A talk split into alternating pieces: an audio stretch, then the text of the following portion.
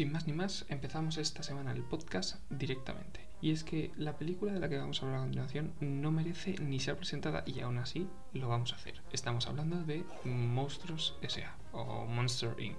en Estados Unidos. El éxito de esta película vino a consolidar el poder adquisitivo del estudio, pero ¿cómo surge Pixar? Hablemos brevemente de su historia. En un origen conocida como The Graphics Group, era una pequeña parte de Lucasfilm. La persona que estaba al cargo de esta división era Edwin Catmull. Con el paso del tiempo, tras ganarse el favor de George Lucas, director de Star Wars y fundador de toda la empresa, consiguió poco a poco ganar mucha influencia y, gracias a una inversión un montón de dinero de Steve Jobs, el fundador de Apple, consiguieron romper ese trocito de la empresa y crear la suya propia. Y es así como nacía Pixar. Pero todavía quedaba la magia, todavía quedaba el hombre artista. Y es cuando se unió a la empresa John Lasseter, que era un animador fracasado que había sido expulsado de Disney porque sus ideas no terminaban de cuajar dentro de la empresa del ratón. Finalmente, como ya he dicho, en el 95 Pixar daría luz a una nueva película, Toy Story, que sería el primer largometraje animado totalmente por ordenador. Y es así como se marcaba un hito en la historia del cine contemporáneo. Pero volviendo a lo que nos compete, Motor S.A. ¿Por qué estamos hablando de esta película? Estamos hablando de este largometraje porque cumple 20 años desde su creación. Y es que fue estrenada en cines en Estados Unidos el 2 de noviembre del 2001. Ya con más de 20 años a su espalda, es el momento de decir, ¿es una gran película? El argumento de la película es sencillo. Más o menos todos nos acordaremos de la historia. En la ciudad de Monstrópolis, en un mundo en el que viven los monstruos, tenemos a nuestros dos protagonistas, Mike y Sully, dos amigos que desde la universidad se conocen y que van a trabajar juntos. Su trabajo es asustar a los niños y el objetivo es extraer la energía de los gritos para suministrar energía a su ciudad y a su mundo. Hasta ahí el argumento está claro, dentro de que es una idea de olla total. Si profundizamos un poco más en la trama, nos damos cuenta que los monstruos no asustan porque sí, no asustan porque sean los malos de la película, sino que asustan porque es su trabajo. Y esto es muy importante, ¿no? Al mismo tiempo, si nos fijamos, la estética de la ciudad, la estética que rodea todo el ambiente, es una estética de un diseño tipo años 70, un momento en el que la tecnología empezaba a crecer, ¿no? empezaba a surgir. Y nos damos cuenta de que es un poco el momento en el que empiezan a originarse todos los problemas que tenemos a día de hoy. Es muy interesante que el grupo creativo en un principio quería hablar de los monstruos en un tono como en Pesadilla antes de Navidad, una paleta gris, oscuro, tenebroso, deformes, pero poco a poco fue cambiando la idea porque no eran monstruos per se, sino que al fin y al cabo eran criaturas que se calificaban como monstruos, pero que no han nacido para asustar o dar miedo, sino que han nacido con unas vidas y unos objetivos propios y entre ellos, pues para vivir tienen que asustar. Y esto que he dicho lo retomaremos un poquito más adelante, porque ahora nos vamos a centrar en cómo Pixar siempre consigue dar ese salto de calidad y pensar fuera de la caja, ¿no? Como se dice. Y es que normalmente lo que todo el mundo pensaría es, vamos a hablar de los monstruos que hay en los armarios, que hay debajo de la cama, que el, coco, el hombre del saco, ¿no? Pero lo que es impresionante es que diesen como esa vuelta de tuerca, ¿no? Y es que los monstruos ya no solo asustan a los niños por trabajo, porque es su deber, sino que los monstruos tienen miedo a los niños. Nos damos cuenta entonces que estas películas que hace Pixar son unas películas que son para niños, por supuesto, pero al mismo tiempo son para adultos, porque nos encontramos toda una sociedad engañada en base a la idea de que los niños son tóxicos. No hay nada más tóxico y letal que un niño humano. Solo con tocarnos puede matarnos. Si dejan la puerta abierta, cualquier niño puede entrar en esta misma fábrica, en el mundo de los monstruos.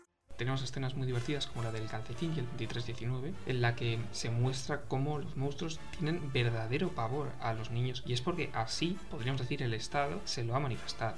Me encanta trabajar con ese gran villano. ¡Que no paren las puertas, Charlie! ¡Hoy tengo buena racha! George y yo somos hermanos.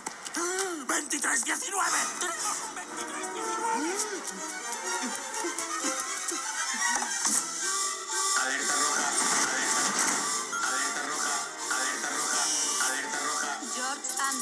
No se mueva, por favor.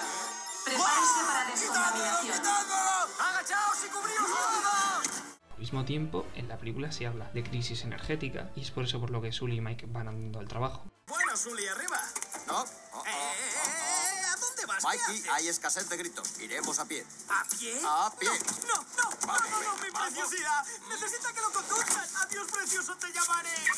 Estamos hablando de esa amistad madura de entre los personajes Mis informes de sustos los dejé en mi mesa. Si me retraso cinco minutos, le darán la mesa a otro. ¿Qué voy a hacer? Cuchipú. Hola, ojitos saltón, ¿nos vamos ya? Desde luego, solo que... ¿Qué? eh, verás, hay un pequeño... No te eh, entiendo. Es que... Es, es que me he olvidado de unos papeles que tenía que presentar y Mike eh, me lo ha recordado. Gracias, amigo. Uh. ¿Ah, sí? Ah, pues claro, sí, eso es. Ah, vale, pues vámonos. Nos vamos. En mi mesa, Sully. Las copias rosa al contable, las fucsia para compras y las doradas son para Rod. De esas ambiciones en la vida, en el trabajo que tiene Mike, que tiene Sully por esa lista, que lucha con Randall para ser el primero. Que gane el mejor monstruo. Eso pienso hacer. Estamos hablando del mundo laboral, de la crudeza de encontrarse en el trabajo con gente a la que no quieres o que es un incordio. Recordemos a la secretaria Rod y las charlas que tiene con el papel con Mike. Buenos días, Rod, mi suculento caracolito de jardín. ¿A quién vamos a asustar hoy? Wazowski, ¿no presentaste tus papeles anoche? Ah, el dichoso papeleo. ¿No sería más sencillo dejar que se lo llevara el viento? Que no vuelva a ocurrir. Sí, en fin, eh, procuraré ser más cuidadoso. Te estaré vigilando, Wazowski. Siempre vigilo. Siempre. Está loca.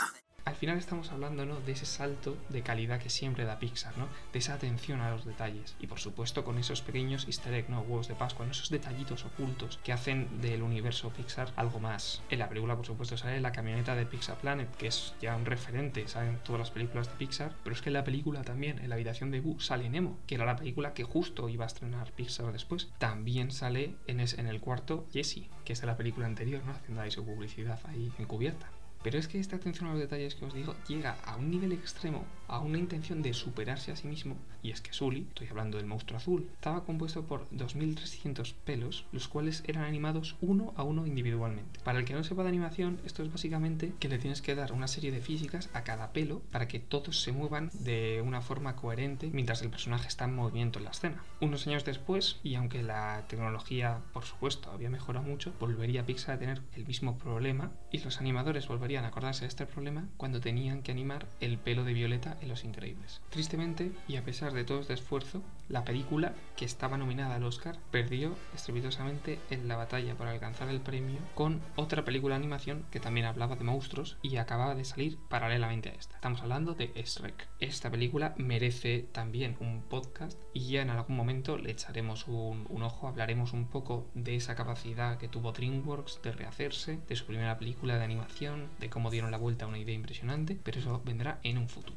Ya sabéis, si os gusta esta idea que acabo de lanzar, iros a la foto del podcast de esta semana en Instagram y en la caja de comentarios dejéis vuestras peticiones para que todas queden registradas y las tengamos en cuenta. Y por supuesto, cualquier otra idea que tengáis también es bien recibida. Pero quiero acabar de igual manera que acabó la película. Y es que hay que recordar el final de este largometraje. Han descubierto, bueno, por supuesto, a ver, aprovecho ya y comento un tema. Hay gente muy sensible con el tema de los spoilers, con el tema de que te destripen la película. Yo lo puedo entender, es algo normal. Pero a día de hoy hay veces que te ocurre, como me está pasando a mí, que estoy hablando de una película que acaba de cumplir 20 años y me ha dado que pensar, ojo, que le puedes estropear el final de la película a alguna persona. Por favor, sería interesante que se pusiera una fecha del estilo de pasado un mes del estreno de la película, el que no la haya visto se fastidia. Porque claro, yo Ahora, por ejemplo, iré al cine a ver Spider-Man No Way Home, publicidad encubierta, por favor Marvel, págame, pero tendré un problema porque solo podré hablar de la película con la gente que me acompañe a ir a verla. Así que mm, yo, que no tengo intención de fastidiarle la película a nadie, pero que a veces se te escapa por la emoción, ¿no? Porque dices, tío, esta escena estuvo genial o la actuación de este actor me encantó o tal. Tenemos un problema con esto de saber cuándo es spoiler, cuándo no es spoiler. Yo voy a hablar sin tapujos. Si alguien no ha visto la película, por favor, que la vea. Es un peliculón. Y si no la ha visto, eh, tenemos un problema, la verdad. ¿eh? Que estamos de celebración, ha cumplido 20 años y si no has visto en 20 años una de las mejores películas de Pixar, tenemos un problema. Pero bueno, volvemos al tema que tenemos que terminar el podcast. El caso, y a lo que voy. La película acaba, por supuesto, que se descubre todo el meollo de la cuestión, que el director de la empresa energética estaba empezando a explotar a los empleados, que se estaba aprovechando de los niños, toda esta movida, ¿no? Al mismo tiempo se descubre que Roth en verdad estaba encubierta porque había descubierto que había una sobreexplotación en la empresa Monstruos S.A., una movida impresionante, ¿no? Pero llegamos al anticlímax Y es que aunque todo ha salido bien, Boo, que es la niña, quien se roba la película, se tiene que ir. Porque es cierto que se ha descubierto que los niños no son tóxicos, es cierto que los niños no tienen ninguna maldad, pero no puede quedarse en el mundo de los monstruos y se tiene que volver a su habitación. Entonces, súper tristes, llevan a Boo a la habitación, se despide, Sully sale, cierra la puerta, destruye la puerta y se podría acabar la película ahí, pero la película no acaba. Se ve tiempo después como monstruo se ha cambiado, ya el lema cambia, ya no es asustar, sino que tiene que ver con la risa, se cambia de la energía del miedo a la energía risónica. Esto es algo que se explorará, de hecho, en una serie futura que se llama Monstruos a la Hora. Y en un momento en el que se encuentran Mike y Sully, se ponen a hablar, Mike le dice, me ha costado mucho, le enseña sus manos, tan con heridas típicas de astilla. Entonces tú dices, ojo, ojo a la puerta, y le lleva a la puerta. Y entonces Sully ve la puerta, está rehecha, está echada a trizas, pero la han construido otra vez, abre la puerta y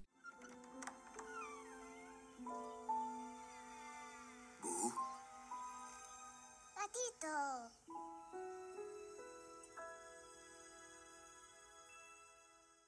Yo solo digo una cosa. Si has visto la película, te acuerdas de este momento, y ahora mismo no te da un poquito de... mmm, qué bonito, igual estás muerto por dentro, ¿eh? Es más, si ves la película y no te da un, un algo, aunque sea un qué mona, eres una persona un poco tóxica, ¿eh? Aviso. Pero bueno, dicho esto, despedimos el podcast, celebramos los 20 años de Monstruos S.A., nos alegramos de que Pixar haga películas tan impresionantes. Por favor, síguelas haciendo. Ya criticaremos qué le está pasando a Pixar, esas últimas películas un poquito más flojas, pero no es el momento. Con esto me despido. Mi nombre es Santi Marquina y esto es Dinamita para los monos.